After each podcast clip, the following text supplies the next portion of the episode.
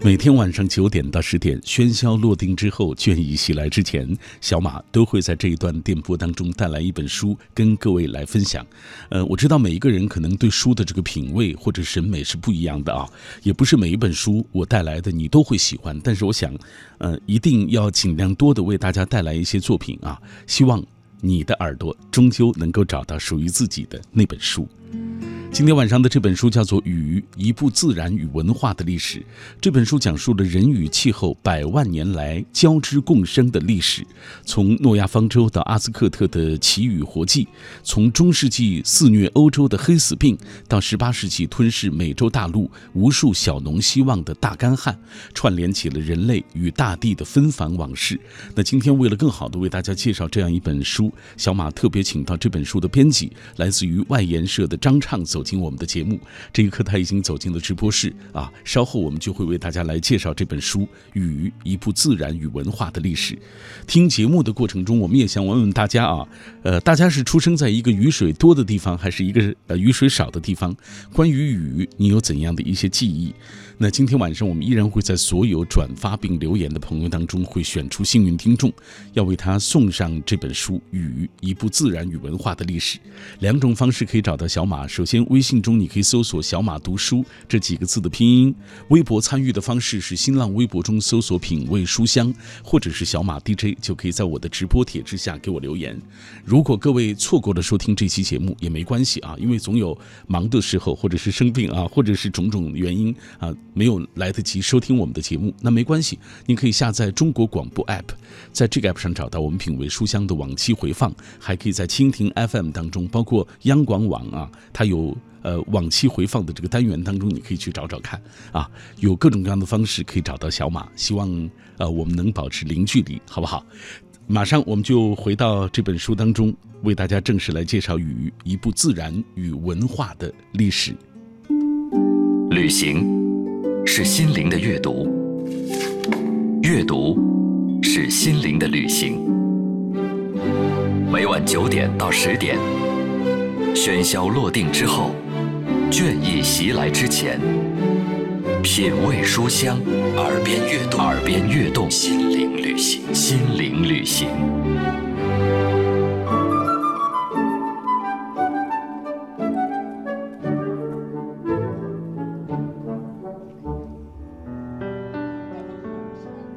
还没有。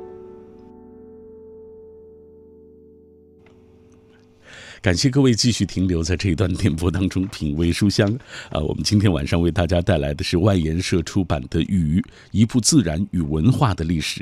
请到我们直播室的是这本书的编辑张畅，来，张畅跟大家先打个招呼。Hello，大家好，我是来自外研社的编辑张畅。嗯。啊，娃娃音，这是我第一次听到张畅声音的时候的最大的感受啊！张畅也是很年轻啊，刚刚进入万研社工作两年。呃，张畅，今天晚上我们为大家介绍的这本书啊，我起初拿到这本书以为它是一个科普书，但是翻开之后啊，我首先看到的却是呃诗歌和文学作品当中关于雨的描述。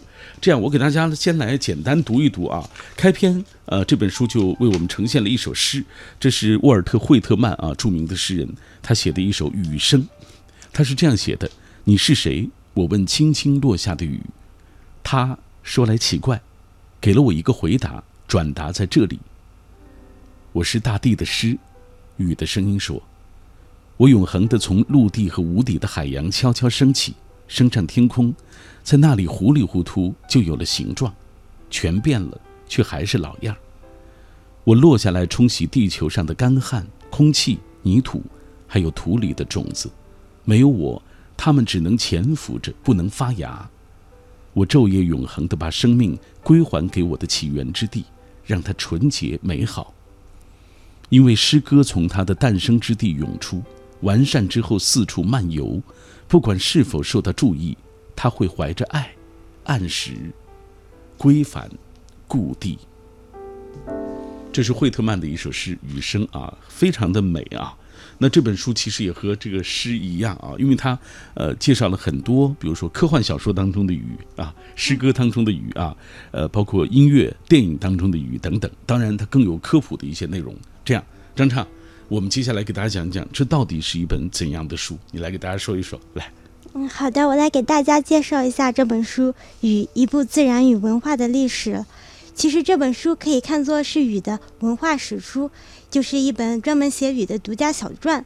作者从科学、历史和文学的各个角度来讲了许多关于雨的故事。嗯，里面有很多科普的内容，比如讲了地球上最初的雨是怎么形成的，它怎样让特别高温的地球冷静下来，最后孕育出了我们有生命的星球。嗯 嗯，但是书里更多的其实给我们讲了很多雨和人类的互动。嗯，首先他讲了很多雨对人类重大历史事件的影响了。它不只是一种富饶的象征，有时候它也改变了很多战争的结果。哦，比如说给大家举举例子。嗯，就说一个例子，比如是滑拿破仑的滑铁卢的失利，其实，嗯，他失利的一大原因不只是因为他的战术问题，也是因为当时下了大暴雨，刚好影响了他的行军，让他没能赶上。嗯，呃，其书里还写了很多。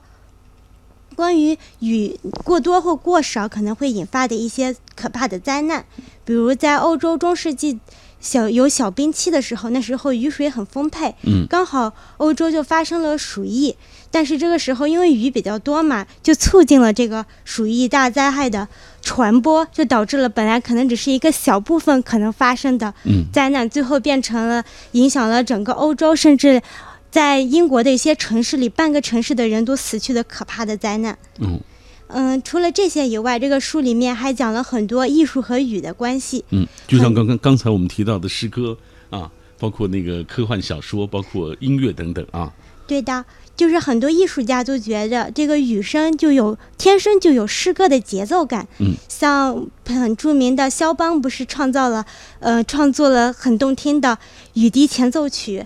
而对于一些黑人来说，他们的生活很痛苦，而且还遭遇了可怕的洪水，他们就创造出了唱起来很沉重又悲伤的一些关于雨的蓝调的歌曲了。嗯，而且还有很多小说家可以喜欢喜欢用雨来渲染气氛，有的时候是很浪漫的吻，有时候是很难言的痛苦了。比如海明威在他很著名的《永别了，武器》的结尾。他就让男主在听到自己看到了自己的恋人南厂去世之后，冒着雨，嗯，一言不发的走回了他的旅馆。嗯，他让大雨代替男主倾泻下了他心里这种难以描摹的痛楚。总之，这就是一本从方方面面来写雨的书了。嗯，里面既然有丰富的自然知识，也充满了人文的诗意和趣味。哎，你看雨我们最熟悉了啊，可是我们。人类对于雨了解有多少？是不是？哎，这本书其实非常全面的，从自然、从文化的这个角度为我们展现了雨啊。我们今天有一个互动话题，就是问问大家是呃来自于哪里啊？来自于雨水多的地方还是雨水少的地方？张畅，你是哪里人？我是云南昆明人。嗯，昆明是春城啊，应该雨水比较丰沛吧？嗯，其实昆明只是在夏天的时候雨水比较丰沛，在春天的时候特别干燥。哦，很多时候我们还要。嗯，就限制用水的时间。嗯，哦，限制用水啊！我前段时间看过一个报道，说是这个好像是昆明一个大学，他们限制这个洗澡的时间，好像有这样一个说法，是不是啊？很有可能。好，呃，这是和我们这个认知好像有点不一样。我们都觉得春城应该是雨水非常的丰沛啊。那我是来自于新疆，嗯，应该说好像是是有一个说法是世界上下雨最少的地方，是不是？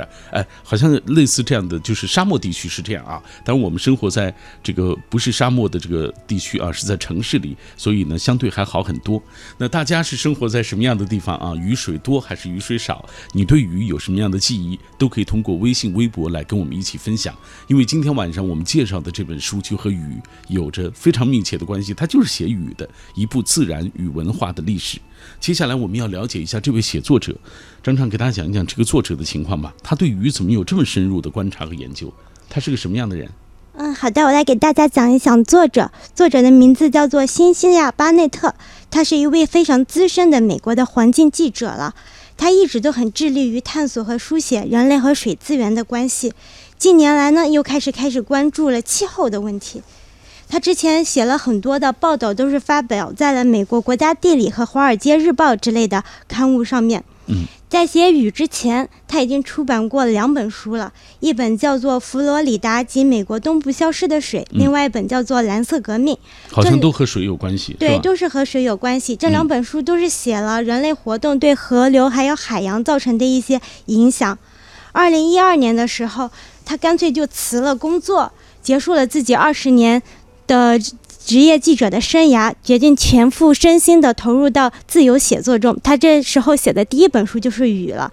相比于他的前两本书呢，这本书他更想要面对的是大众。他花了四年的时间收集和梳理各种资料，然后实地采访了全球很多著名大学和气象中心的气象学家，又亲身去拜访了很多著名的雨城，比如西雅图，还有印度的雨季奇拉彭奇。他还去了很多有关雨的音乐家、小说家和诗人的生活之地，去亲身感受他们为什么会写出雨的故事。嗯，还探索了很多奇妙的雨具店，还有制作雨味香水的古老的印度作坊了。嗯，他作为一名雨的资深爱好者，一名记者，也同时作为一名母亲，就很想尽可能全面的给大家写一写这个大自然的馈赠，嗯把雨和我们正面临的各种可怕的威胁。形象生动的介绍给更多人知道。嗯，你看这个张畅给我们介绍了这位写作者辛西亚·巴内特啊，他是一个环境记者。呃，作为一个环境记者，他更关注的是啊海洋、是雨水这样的一个内容啊，所以他写了很多有关于这方面的一些内容。这样，我们接下来透过一个短片，我们也来详细的了解辛西亚·巴内特。作者辛西亚·巴内特，美国著名环境记者，一生追随水的足迹，从家乡佛罗里达州的萨旺尼河到远隔重洋的花园岛国新加坡，脚印遍及各大洲，孜孜不倦采访、追踪、调查，写下了无数有关河流、海洋、水循环的精彩报道与故事。文章多见于美国国家地理、纽约时报。大西洋月刊，作品兼具科学的严谨与人文的诗意，记者的求实及作家的匠心独运。今天在节目进行的过程当中，我们也请大家来说一说大家对于雨的这个认识啊，呃，目的就是要想和这个书做一个对比啊，就是看一看书里写到的一些专业的内容啊，和我们所了解的雨的知识有哪些不一样。我们这样，我们先读记忆长歌的，他说有一个谜语，谜面是雨，打一地名，谜底有人立刻猜出是天水，啊，谜面与谜底就很生动地诠释了古人对雨水从何而来的朴素认知。自古以来，靠天吃饭的农耕民族，好年景就是风调雨顺。雨顺啊，就是不要多也不要少，不要早也不可晚，能润泽大地，灌溉庄稼就好。然而，好年景的记忆终于没有旱涝来的深刻，因此求雨与驱雨的这样的一些这个好像一些记忆吧，就特别的多。种种仪式与民间的崇拜，伴随了人们数千年。呃，这个啊，旱魃是要驱除的，龙王是要祭拜的啊，是不是啊？因此大大小小的龙王庙遍布各地，人们吹吹打打，用牲口或者是童子啊，这个供奉，祈求雨水均衡。龙王吃了人啊，吃了这个人家的嘴短，但是降雨之事终是天庭做主啊。若是嗯，如龙王与人打赌啊，任性改了时辰与数量，是要掉头的啊。呃，尤是关于雨的人间悲喜一直上演不衰啊！你看，他讲了民间故事啊，讲了一些传说，讲了一些典故啊，也为我们展示了好像我们古代的这些人人们啊，因为不了解雨和这个所谓这个祈雨求雨的这样一些过程。这本书当中其实也介绍了一些求雨祈雨的一些呃种种的一些祭祀活动啊。我们在节目进行的过程当中也会为大家来介绍。来，张畅，我们继续打开书啊。嗯，我们刚才了解了作者，了解了这本书的大致的情况，我们来给大家讲一讲这本书作者是怎么写的。来，嗯，这本书的话，作者主要用了五个大部分来写他对雨的看法。第一个部分是关于自然的雨的，就像我们刚刚说的，他讲了地球上最初的雨是怎么降临到地球上的，然后还讲了雨的原理。它里面有个比较有趣的部分，讲了。他去到了美国的没有没有人的霍河森林，在那里听到了雨最原始的落到了地球上面的感觉。嗯嗯，他的第二个部分讲的是降雨了，他主要写了人类是怎么开始观察雨，然后寻求雨的规律。毕竟雨和我们的农业呀，或者是劳作都有非常密切的关系。嗯，他还讲了那个地球上很多地方的奇妙的雨具。嗯，比如像日本的和伞呀，它现在已经变成一种艺术品了，不再是可以使用的。还有像英国的很出名的那种雨衣，它现在已经不只是呃可那个防水的效果，也很有时尚的美感。第三个部分，他是写了美国的雨了，因为他自己是美国人嘛。然后这个地方是以美国的土地开发为线索了。那个时候，美国也是曾经经历过非常激进粗放式的开垦的。他们这种开垦和扩张，就造成了非常多可怕的、恐怖的灾难，包括黄像那种沙尘暴，或者是一些河流方面的呃泛滥的问题。对，水浪灾害啊。嗯，在这个分这个这个部分，他还写了人们对雨的渴望，因为我们都很需要雨嘛，才可以庄稼生长，所以他嗯就写了好多从江湖骗术到科学时代，人们对那个造雨在下的功夫，他写了很多很非常有趣的日本的那个美国自己的那些大骗子，嗯，他们怎么骗大家说他们能造雨，嗯。然后到了第四个部分，它就叫做捕捉雨水了。这是一个非常艺术的主题了。它就讲述了就刚刚说的音乐、文学和电影中的雨了。嗯，他还写了雨的味道，还有后面写了很多座城市与雨的故事。比如作者特别喜欢的是迈阿密的雨了，因为那里的雨是热的。嗯。嗯，最后一个部分是多变的雨了。它向我们讲了很多古人记载的很奇怪的雨呀，比如红雨呀、黄雨啊，有时候天上会下那个小鱼或者青蛙什么的。嗯，他还给我们敲响了警钟，就讲了很多到了工业革命之后，我们人类的各种活动对气候造成了一些影响了。像沙尘暴呀、酸雨呀，还有很多现在就天天看到的各种变化无常的，嗯，暴雨啊、飓风，台风啊等等。啊，对对，越来越严重，其实也是有原因的。嗯，然后在书的最后，他的后记是他去了乞拉蓬奇，就是我们经常在地理课本看到的印度的雨季，嗯，看世界雨季啊。对的，世界的雨季，要看一看这种最丰富的雨的地方是什么样的。嗯，所以这本书其实是关于雨的方方面面的内容的一本书啊。但是你很难给它界定，就是说它好像有科普的内容，也有他所听到看到的一些传说，是不是啊？一些典故，当然也有一些文学艺术的内容，它就好像很难界定它到底是一本什么样的书。关于雨的方方面面的书，这是我对它的一个界定。我们继续通过一个短片来了解这本书《雨：一部自然和文化的历史》。《雨：一部自然与文化的历史》这本书是美国著名科学作家辛西亚·巴内特历时四年采访打磨完成的力作。科学杂志曾撰文说，在此之前，从没有谁像辛西亚·巴内特一样能把雨写得如此梦幻奇异、引人入胜。这本书讲述人与气候百万年来交织共生的历史，从诺亚方舟到阿兹克特的奇雨活计。从中世纪肆虐欧洲的黑死病，到18世纪吞噬美洲大陆无数小农希望的大干旱，串联起人类与大地的纷繁往事，用科学解释蛙语、雨雨、红雨、黄雨、墨汁黑雨的降落之谜，细致剖析音乐、电影、诗歌、小说创作中的雨水情节。品味书香，今天晚上带来的这本书啊，关于雨的方方面面的内容，一部自然与文化的历史。听节目的过程中，我们邀请大家来加入到我们的讨论。今天我们讨论关于雨的认识啊，呃，大家是生活在一个雨水多的地方，还是雨水少的地方？像北京相对来说就是雨水比较少啊，呃，那我们也看看大家生活在哪里。袁家麒麟说：“这一刻，我的城又下雨了。这雨就如朱自清先生的散文中写的，像牛毛，像花针，像细丝，密密的斜织着。人家屋顶上全笼着一层薄烟。此时，远方的你那儿又是什么样的风景呢？”而且他说，这里的雨一下就是两三天，完全就是一幅江南烟雨画面。大大又欠说，广东应该是雨水特别丰沛的地方，每年三到四月份这两个月份呀、一个月中几乎半个月都是下雨，伴随着呃这个啊呃这个雨天就是湿湿哒哒的，衣服晒一个星期都干不了。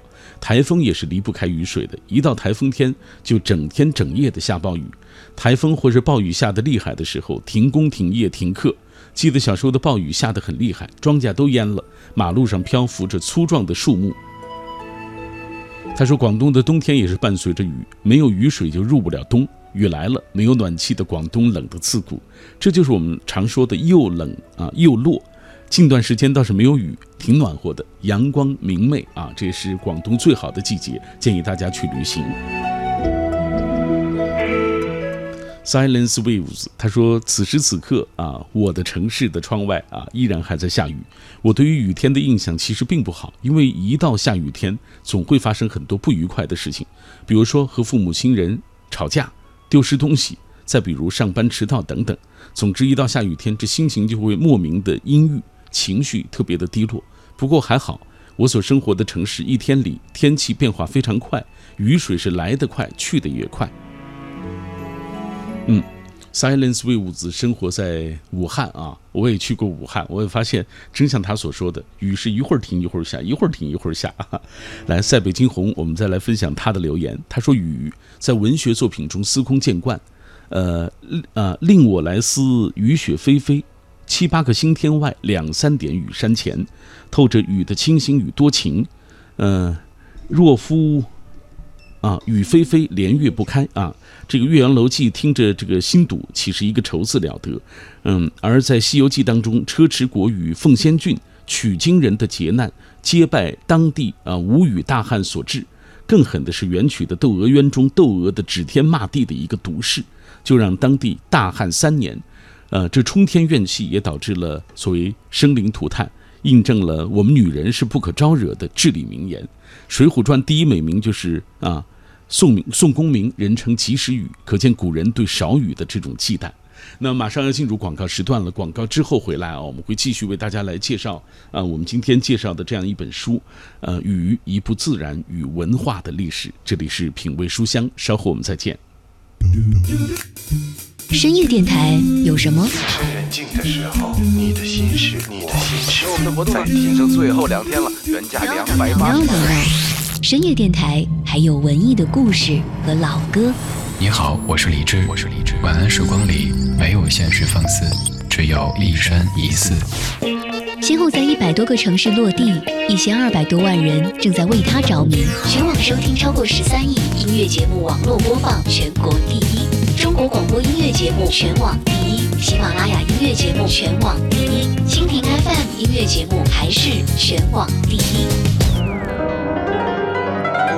听老歌就听李志的不老歌，中国经典音乐节目第一品牌，只在文艺之声，晚上十点。平安车险与您同享大明的快乐知不道。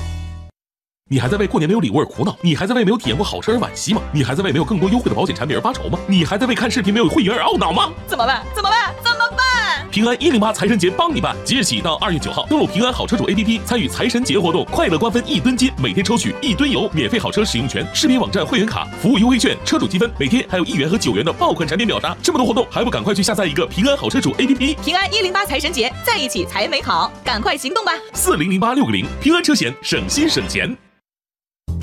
哎呀，最近特别累，好想去海岛玩一玩，放松一下。海岛？你听说过粉色沙滩吗？在巴哈马有全球最性感的粉色沙滩，那里是火烈鸟的国度，是猪的天堂，堪称世界上最幸福的猪。什么玩意儿？猪的天堂？我就是精致的猪猪女孩，好想去玩啊！火车票好买吗？火车票？当天往返的来得及吗？当天往返？不是，就你这个劳碌命吧，你还是到那个楼下公园走一圈吧。快乐知不道由平安车险独家冠名播出。老王，我最近发现一个能测肝脏脂肪的好东西，瞅你那得意的样子，快给我说说。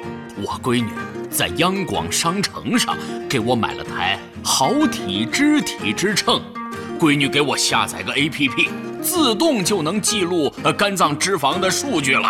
清华同方出品的，设计和科技都可靠。哎，我听姑娘念叨过。是不是年轻人都用这个测什么体脂比啊？对，APP 上添加家庭成员，全家都能用。我闺女每天参照那个运动计划，还有食谱，很方便。行，我也让闺女微信关注央广商城或央广商城小程序，给我订购一台去。有些潮流，咱也得跟一跟。央广商城好品联盟，文艺之声，FM 一零六点六，交通路况。关注路况，这周周一到周五限行的机动车车牌尾号分别为一和六、二和七、三和八、四和九、五和零。明天是星期四，限行的尾号是四和九。预计明天早晚高峰的交通压力会大一些，提醒各位注意。同时，我们要关注目前路况信息啊。北苑东路南向北方向目前有六百七十米的拥堵，平均速度低于每小时五公里，提醒各位注意。文艺之声，FM 一零六点六。天气预报，欢迎和小马一起来关注天气。北京今天夜间多云转晴，南转北风二级左右，最低气温在零下九摄氏度。明天白天晴间多云，最高气温在四摄氏度。未来的三天天气以晴到多云为主，气温略有回升，但是扩散条件有所转差，请大家及时关注临近预报。海洋的快乐生活。今天下午的时候，我去银行兑换外币啊，人比较多嘛，是吧？拿了号等半天，我闲得无聊，我就把排号纸啊做成了一个心形的一个小形状。正在我为自己的心灵手巧得意的时候，到我了，我来不及拆呀，我就直接把折成的心形排号纸给了银行的柜员。那小姑娘拿到之后愣了一下，看了我一眼，果断把排号纸扔进了垃圾桶啊。所以有时候啊，我觉得自己还能笑对这个世界。那完全是因为我呀，我太坚强。想要更多香料，敬请关注每晚五点海洋现场秀。一些网络贷款平台通过无需担保、无需资质等方式欺骗在校学生办理高息贷款或借现金。北京银行提示您：拒绝校园贷、现金贷，营造健康学习环境。金融知识进万家，安全相伴你我他。北京银行月行世界签，轻松线上办签证，手机下单，快递上门，免费送拒签险，覆盖四十二个国家地区，进度查询一目了然。关注北京银行月出国微信公众号，立刻办理，享优惠价格。湖北木林子国家级自然保护区位于恩施土家族苗族自治州鹤峰县，这里的泉水具有弱碱富硒的特征，鹤点溪泉从山中采集的泉水。关爱您全家饮水健康，一捧清泉，鹤点相伴。现在微信登录央广商城小程序，搜索“鹤点溪泉”即可下单。央广商城好品联盟，中央人民广播电台文艺之声，FM 一零六点六，生活里的文艺，文艺里的生活。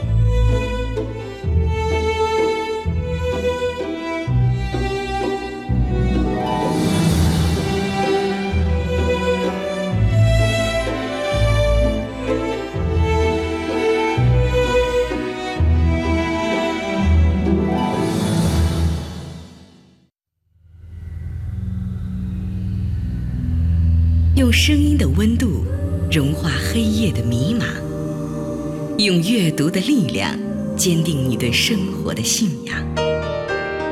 每晚九点到十点，品味书香，讲述书卷之中那从手边流淌的岁月，讲述书卷背后那熠熠生辉的时光。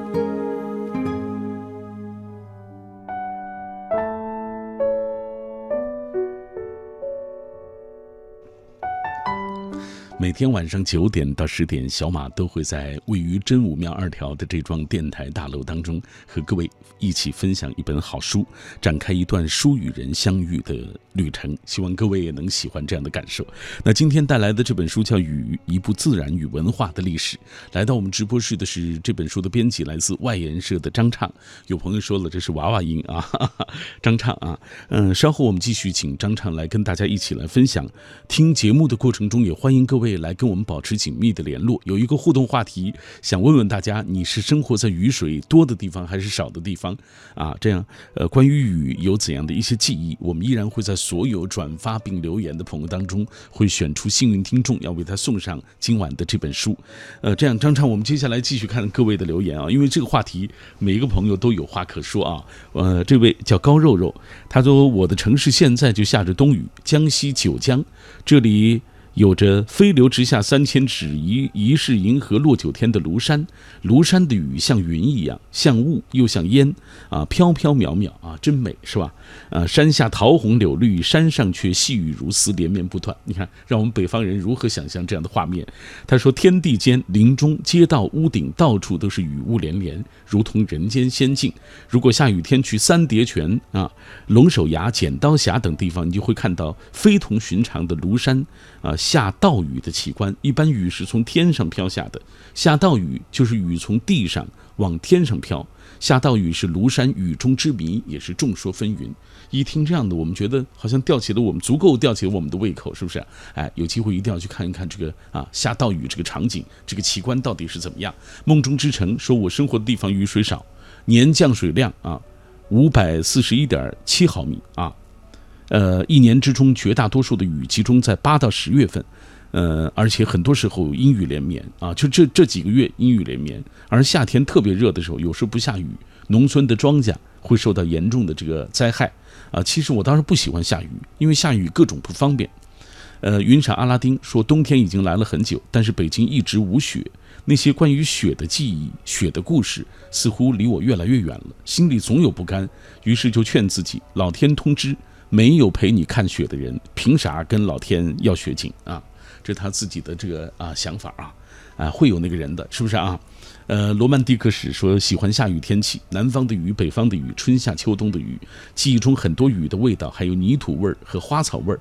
北方春夏的早晨啊，窗外被打湿的海棠，蓝绿色调的场景和干净的天气；南方雨季的电闪雷鸣，哗啦啦的大雨；午后细细小小的太阳雨；夏天傍晚的连夜雨和冬天雨后早晨的白雾。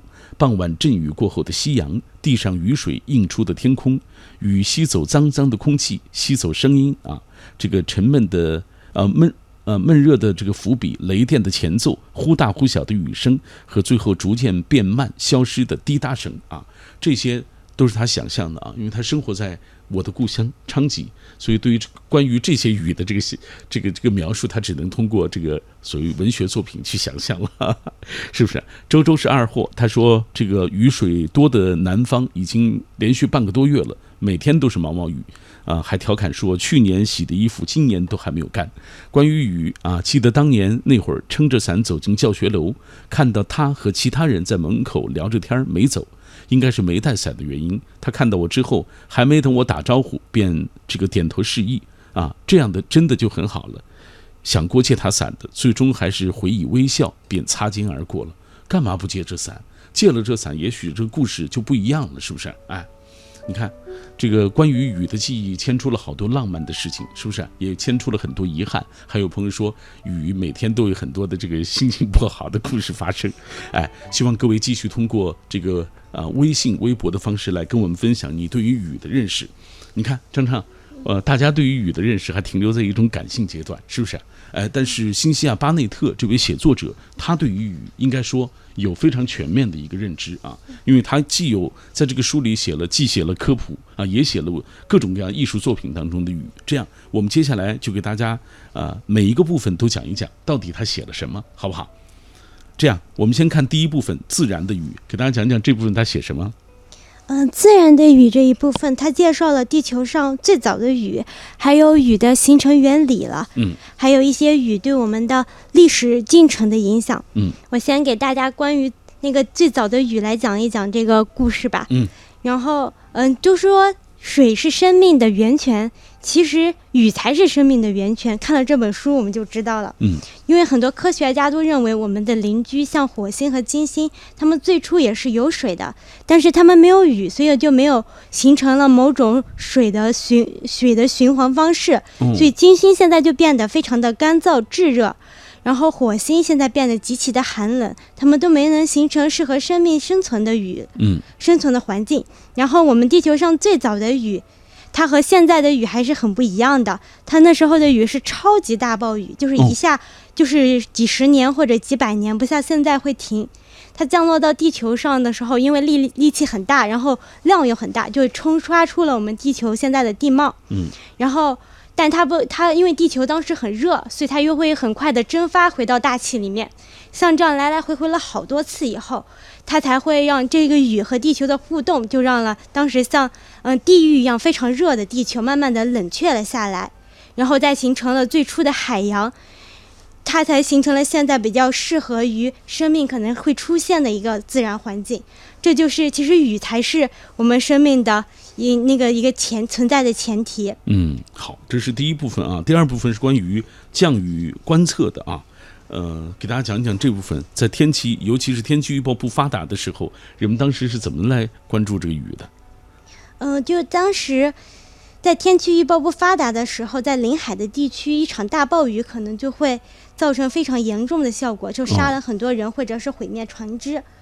当时就有很多人是用一些比较简陋的自己的小设备呀、雨量计呀那种开始，嗯，靠个体的没有现在的这种科技来测量雨了。嗯。而当时的测测雨，就他们在他们很多人眼里看出，你就和巫术是差不多的，就还不是一种科学的手段。嗯。很多为了，呃，那个测量雨，还付有人付出了生命的代价。就比如英国有位船长叫做斐茨罗伊了，他就是那位很著名的带着达尔文完成了他的那个航海旅行的小猎犬号的那船长。嗯，他之前希望人们可以，我们通过就是政府来建立一个，呃，公共的气象办公室，然后大家可以共享降雨和天气的数据，这样就能建立一个那个预测天气的体系了。但是他提出这个想法的时候，在那个维多利亚的时候引发了特别大的争议，就是很多人觉得他是个大骗子，因为他这种靠一些数据你就说你能测量雨，很多人是不信的。另外还有很多大型的船只打捞公司，如果不下雨没有暴风了，他们就没有业务了。然后他们是很大的那种公司，然后就跑去和议会抱怨。觉得他们这种行为是让他们生意做不下去了哦，然后在于是就打压这个菲斯罗伊这个船长，对，就很多人就打压他，嘲讽他，嗯，然后在这种重大的压力之下，做了几年之后，菲茨罗伊，嗯，船长他实在受不了了，就用剃须刀割破了自己的喉咙，在办公室里自杀了。嗯。为了纪念他，现在英国国家气象台门前的路就叫做斐茨罗伊路。嗯，这是关于降雨观测的第三部分，是美国的雨。因为本身这个作者新西亚罗巴内特他就是属于美国人嘛，所以他特别写到美国的雨啊，这部分也是非常有意思，给大家讲讲来。嗯，那说不这部分，我觉得它比较有意思的时候是那时候的美国人对降雨成因的看法。嗯。就是在他那时候，他写了他们西进运动那会儿，政府就鼓励农民去开垦荒凉的西部了，每个农民都可以免费领一大块地。但是那个刚好了，这个时候这些大人都迎上了西部刚好少雨的多不好少见的多雨的这些那个年份，然后他们在开垦的时候就全部都大丰收了。然后这时候很多科学家了就提出理论，认为是因为它铺设到西海岸的铁路带去的火车轰隆轰隆的这种声音，把天上的雨呃震震了下来。另外一些人是认为了这个大大平原之前都没有人开发，所以土地很板结。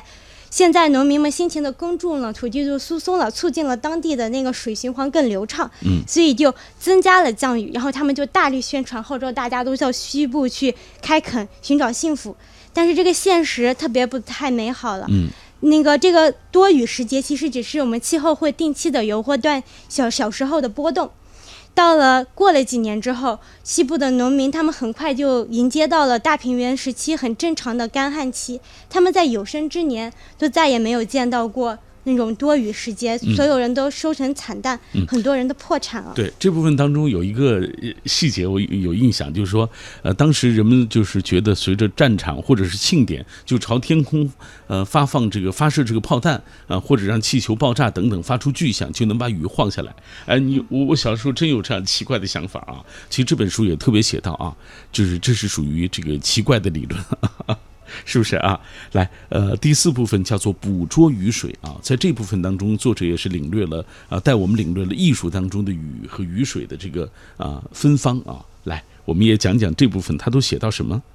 这部分里，作者给我们分析了一下雨在音乐、诗歌、小说，还有一些影视作品中它的表现效果，还有起到的一些作用。还有不少音乐家和艺术家，他都有雨水情节。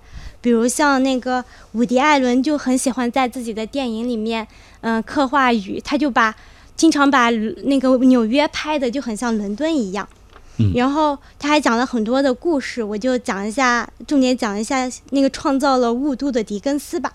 然后狄更斯很喜欢在他的小说里，就是他喜欢在漆黑的夜里面来召唤雨水。嗯，他喜欢用黑暗中的水声来渲染他小说情节里面的神秘叵测和暗潮汹涌的效果了。比如他在他的小说《老古玩店》里面就这样写过：当小奈尔的祖父掏他。的积蓄的时候，小奈尔在漆黑的夜里从船上坐了起来。这时，屋外的雨水正在狂暴迅猛地冲击着这个世界。他透过茅草屋，水全部都降落下来，击打在他身边。嗯，悲伤与震惊，他们全部都涵盖在了这种激烈的雨声中。嗯，你看这个描述就显得这个小说啊，呃，尤其是渲染的这个情节啊，它起到了一种渲染的力量。在这部分当中，作者还要去到印度啊，探寻这个香水之都，好像是是吧？啊，还有这个雨水的味道的这个香水，好像哎，嗯嗯，对，这个是一个很特别的小镇，就是它是。印度的香水之都是在一个很偏僻的地方。当初作者去的时候，他都很担心自己可能因为那香水都是秘密的，都可能见不到他们怎么制作的。嗯，嗯，这种香水很特别了，它不是任何的花香，而是用雨水制造的香水了。这种香水是当地的居民从他们家后院的那个，嗯，那个雨季之前最干旱的粘土里面提取出来的。嗯，它必须装在一种很特别的皮革小瓶子里面。这样的话，它还可以封住雨的香味了。但这种香味涂到身上的时候，他们当地人说，它可以闻到一种夏天的第一场大雨降临在大地时候的清新味道。这是印度的这个香水之都啊，都根脑结。第五部分是这本书当中的，也是一个重点啊，叫多变的雨，因为它介绍了雨的奇妙和复杂，解释了很多奇怪的天气现象。来，我们也请呃张畅也给大家讲一讲第五部分这个多变的雨它怎么写啊？嗯，多变的雨，它一开始是写了很多我们神话还有古书里面见到的奇怪的雨，比如蛙雨呀、雨雨，还有红雨、黑雨的成因。嗯，嗯，他在在说到了为什么这个会下这样的雨呢？这里我就先卖个关子，不告诉大家了。等着大家去看，自己去寻找答案，是不是？嗯。啊，这是这个编辑或者是营销的这个必要的这个手段啊。来讲讲。嗯，在另外一个部分，它除了介绍了很多奇怪的雨，还介绍了我们一些很严峻的环境问题，给我们敲了敲警钟。嗯，如果我们不好好重视雨了，难说清新的雨有天就会变成致命的毒液。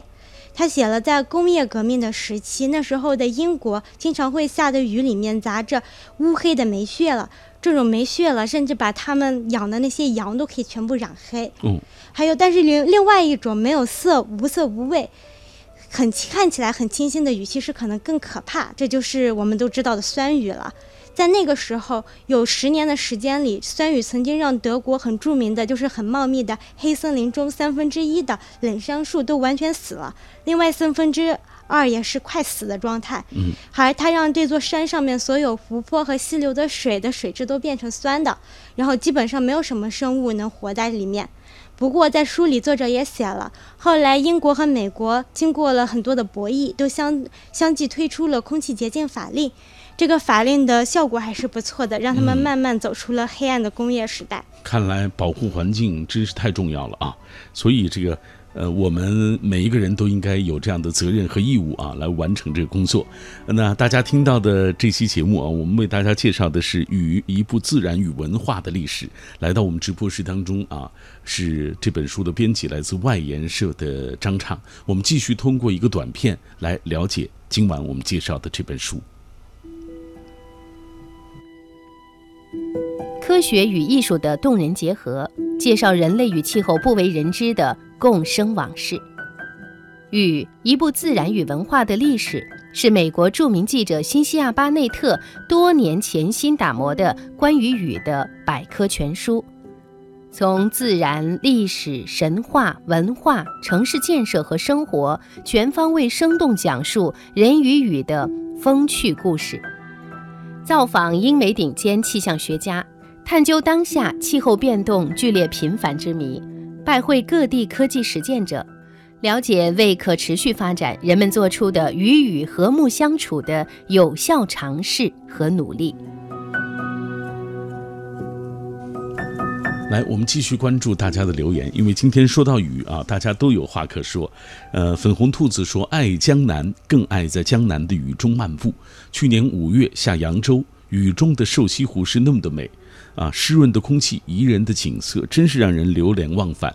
八月北京桑拿天一直在持续，我忍不住又去了绍兴，这里台风刚过，暴雨倾盆，如此凉爽，让我欢呼雀跃。喜欢去江浙旅行，除了江南的美景之外，啊，那里这个水多雨多，也算是另外一个最重要的原因。自然说这几年全城济南的雨也越来越少了，尤其是这两年，在我的记忆中没有雨的日子啊，这个太多了啊。呃，记忆中小的时候，有一年下了啊，一连下着好几个月啊。苏北张金如说：“我家乡是雨水充足的地方，每年夏天都会防洪。三月绵绵细雨下啊，小麦拔节，杨花期。呃，九一年抗洪，我们家乡是全民动员啊，部分人上了洪泽湖大堤，剩下的村民就在家乡白马湖抗洪。雨水让我们喜，也让我们忧。现在水利设施好了很多，再也不怕雨水的冲刷。”江南的雨朦朦胧胧，让人有一种美感。灵魂的世界地图说喜欢下雨，更喜欢下雪。我生活的地方雨雪也很少，喜欢江南的雨，也喜欢塞北的雪。关于雨的记忆最深刻的就是我在苏州，夏天的雨是说下就下，而且下得很大，有时候会下好几天。出门忘记带伞，有好几次都被淋成落汤鸡了，全身都湿透了。后来，阿姨生活在广州。她说：“我生活在雨水充足的南方，这十多天以来，只有今天的午后有一丝阳光。现在室内只有十五度啊，特别冷。广州没有供暖，只好梳洗完毕就抱着暖宝宝听你的品味书香了。”还有朋友说：“我现在在上海，进入冬季以来，三天两头的下，都是蒙蒙细雨。你不穿雨衣，身上要湿；穿上雨衣，骑车又不方便，让人又爱又恨。”漫步在蒙蒙细雨中，感觉很有迷茫、心动，仿佛大自然那么神奇。冷风随雨而来，让人不得这个啊，不得不穿上这个冬装。梦见一只猪，他说：“我长大的地方，印象中晴天和雨天是一样多，但其实更多都是在下雨，绵绵不绝的。也有说是下就下品倾盆大雨啊。记忆最深的是夏天下暴雨，河水会变黄。”哗啦啦的水流声响彻整个村庄，大人会叮嘱小孩不要去河边玩耍。作为小孩子的我们不知道危险，总觉得河边肯定有什么宝贝，总想偷偷溜出去看一看。还有纳斯加说，小时候不喜欢雨天，觉得上学很不方便。长大了变老了，对雨就有了不同的感觉。曾经居住在广州四年，很喜欢夏日午后的阵雨。还有朋友说，我生活在雨水比较少的地方啊，所以总想不起来带雨带雨伞。有时候淋一淋也觉得是挺好的事情啊。这是大家对于雨水的这个感念啊。呃，我们接下来继续请出张畅，张畅，呃，通过这本书啊，你告诉我们，我们普通的读者能够获得对雨的哪些知识，哪些了解？嗯，好的，我来和大家说一说关于雨的了解。看了这本书之后，首先我们最基本的肯定会懂了雨是怎么一回事了，还有雨形成的原理了，它对地球和各个城市生命的重要意义，以及为什么我们人类的早期文明好多都是建立在大河的边上了，而且在很多文明的信仰里面，雨神经常都是地位最高的那一位。其次的，我们还会知道。雨是在怎样潜移默化的会影响着我们的性格和命运了？它怎样左右着人类社会的富饶和贫穷、战乱和和平了？第三，我们还会知道，在相在漫长的相处过程中，我们的祖先他们是怎么样和雨磨合的，嗯然后他们最后发展出了一套观测雨，还有预测雨，甚至后来的像经过了一大堆骗局之后，终于发展出了用碘化银催化云那个制造雨的这种气象学。最后，嗯，当然是看过以上这些后，我想大家都会了解了雨是怎样自然的渗透进了我们生活的方方面面，嗯，影响了我们对文学、音乐、建筑、影视各种作品的想法。如果我们不慎重对待雨的话，可能我们将来会遇面对很可怕的气候未来。嗯，所以这本书其实为我们展现了关于雨的文化和历史，但是也为我们敲响了警钟啊！因为他写了这么多，目的就是要提醒我们要善待自然啊，因为他和我们最亲密的朋友，如果你是对它进行肆意的破坏，其实就会让我们的未来啊产生一些破坏的效应，是不是？这就是今天品味书香我们推荐给大家的一本书，叫做《雨：一部自然与文化的历史》。呃，这是关于雨的方方面面的一本书啊。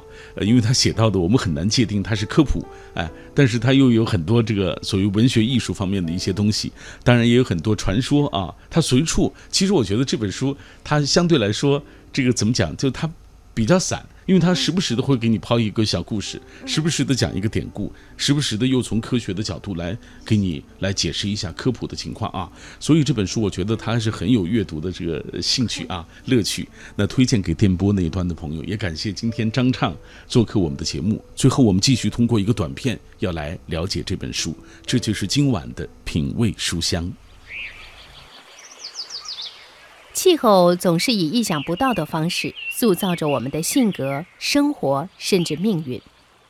从四十亿年前第一片水蒸气冷凝成珠降临大地，形成海洋开始，雨便一直是凌驾于众生头顶，让人期盼、渴望而胆颤。